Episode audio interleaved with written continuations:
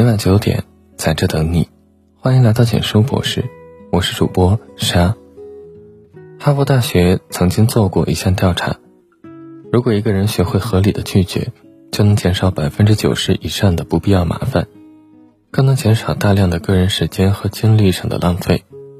其实，学会拒绝是一种稀缺的能力。有的人因为不懂拒绝，将自己拖得疲惫不堪；而有的人因为懂得拒绝，让自己的人生活得更加轻松自在。拒绝无意义的社交，你是否会有这样的体验？有时为了合群，你不得不去参加一些无意义的饭局，去喝一些勉为其难的酒，去说一些言不由衷的话。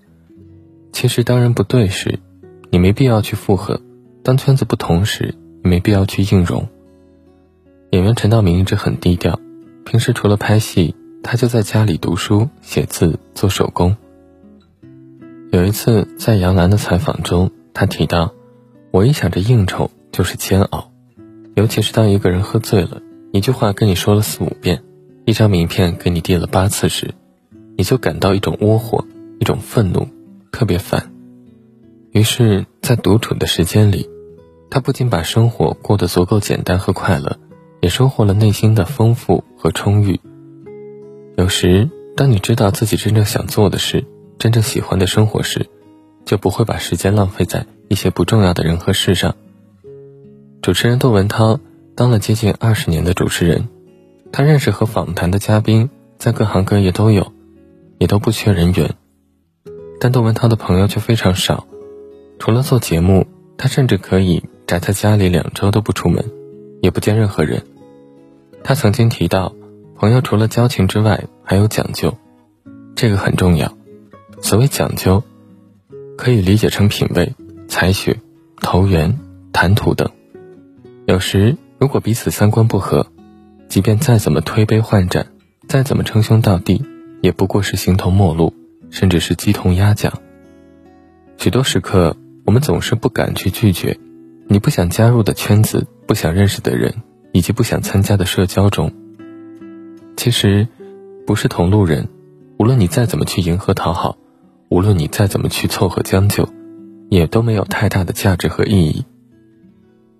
就如一段话所言：“我不再装模作样的拥有很多朋友，而是回到了孤单之中，以真正的我开始了独自的生活。有时我也会难以忍受寂寞的折磨，但我宁愿以这样的方式来维护自尊。”也不愿意去换取那种表面的朋友，拒绝没底线的消耗。作家贾平凹曾在《敲门》中写道：“他在一座城市搬过五次家，但每次家里都会来不速之客，甚至频繁被打扰。每次他都因为受不了敲门声，打开了家门，结果进来的人几乎干什么的都有，而且都是来为难他的。这些人要么就是找他写条幅。”送给上级领导，要么就是有什么堂会请他去捧场，甚至还有什么事也没有过来解闷的。而且这群人每次来都是两手空空，不仅吸他的烟、喝他的茶，还耽误他的工作，让他根本没办法写文章。其实，在生活中并不缺乏总是消耗你的人，如果学不会拒绝，最终就会给自己带来无数的麻烦和困扰。画家齐白石。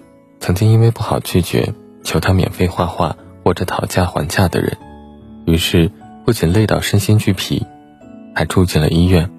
他实在忍无可忍，于是在客厅里写了两张告白。一张告白写着：“卖画不论交情，君子有耻，请照润格出钱。”还有一张告白上写着：“花卉加虫鸟，每一只加十元；藤萝加蜜蜂，每只加二十元。”减价者亏人利己，愚不乐见。后来少有人再去为难他，也无法在他身上占不该占的便宜。其实，当你表明自己的态度和原则时，别人也就很难有可乘之机，毫无节制的去利用你。白岩松曾说：“为什么别人越来越不把你当一回事？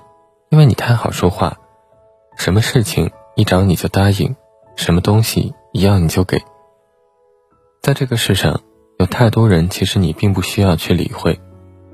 当他们抱着消耗你的态度去对待你，其实就是不尊重你。如果你一味的去迎合，最后他们只会肆无忌惮的从你身上谋取私利，而你只会被他们彻底拖垮，甚至是消耗殆尽。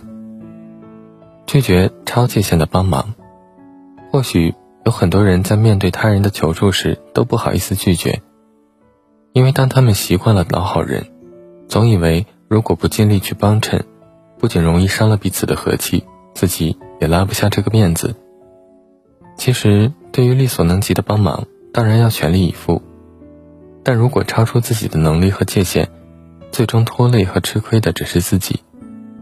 电视剧《欢乐颂》中，关关是一个不懂拒绝的人。有一次，同事的身体不舒服，请他帮忙代劳剩下的工作，并在最后签上字。其实当时关关手里也有很重要的事和忙不完的任务，但依旧勉强应承下来。后来，同事做的那一部分工作出了错，在被领导责罚时，关关感到非常无辜。但至始至终，同事连一句安慰的话也没有。有时，超界限的付出会被当作理所当然来消费；有时，超界限的好心却会被当作替罪羔羊来受罪。在日剧《纸的生活》中，女主角大岛纸是一个不折不扣的职场老好人，同事自己出了错。只需要给他一个眼神，他立马去顶包说对不起你，然后拿回公司去改正。同事干不完的工作，只要跟他打声招呼，他哪怕一个人留下加班，也要去帮忙完成。原本他以为自己这样做会博得同事的好感，但有一次他无意发现，大家在背后嘲笑他，甚至根本看不起他。有时我们以为委屈自己去帮别人分内的忙。会换来别人的认可和感谢，其实你不过是给他人欺负你的权利和机会。曾有一段话说：“老好人是一种毒药，不仅让自己上瘾，还会让对方对你的所求不断上瘾，直至最后大家都变成仇人，才有结束这种带着强烈毒性的人际关系。”其实成年以后，我们就要学会拒绝帮那些原本不属于自己。但却把所有的压力和责任都推到自己身上的忙。大多数时刻，我们总是因为各种各样的原因，不敢、不懂，也不好意思去拒绝别人。正如三毛曾说：“如果自己的理由出于正当，就不要害怕拒绝别人。”当一个人开口提出要求的时候，他的心里根本预备好了两种答案，所以给他任何一个答案都是意料中的。诚然。拒绝一个人，或多或少会影响彼此的交情；拒绝一个圈子，或多或少会失去一些朋友。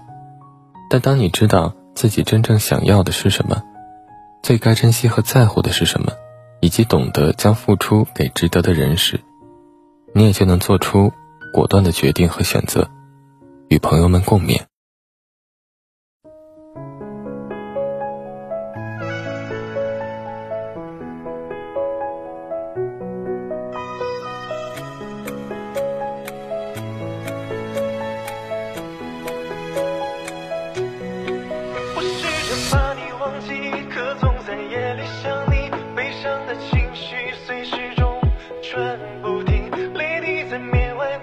you've been saying.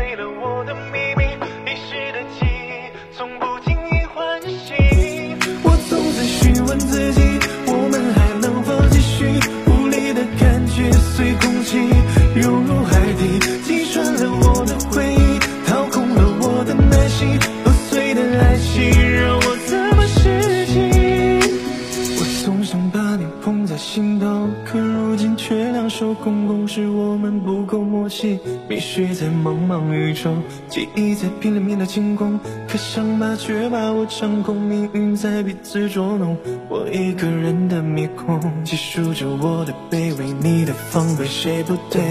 敲打着我的崩溃，你的疲惫，谁会累？那些不堪的借口，让我如何承受？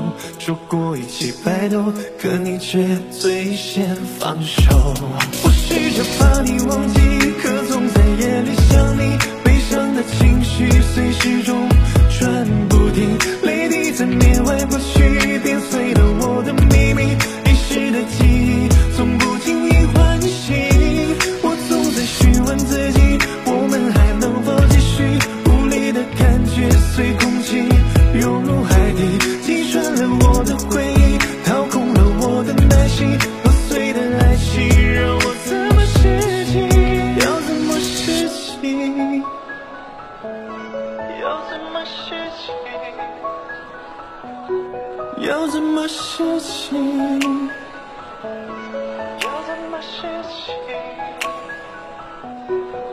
我想在每个夜里都能够抱紧你。失落的时候还有我能为你弹琴。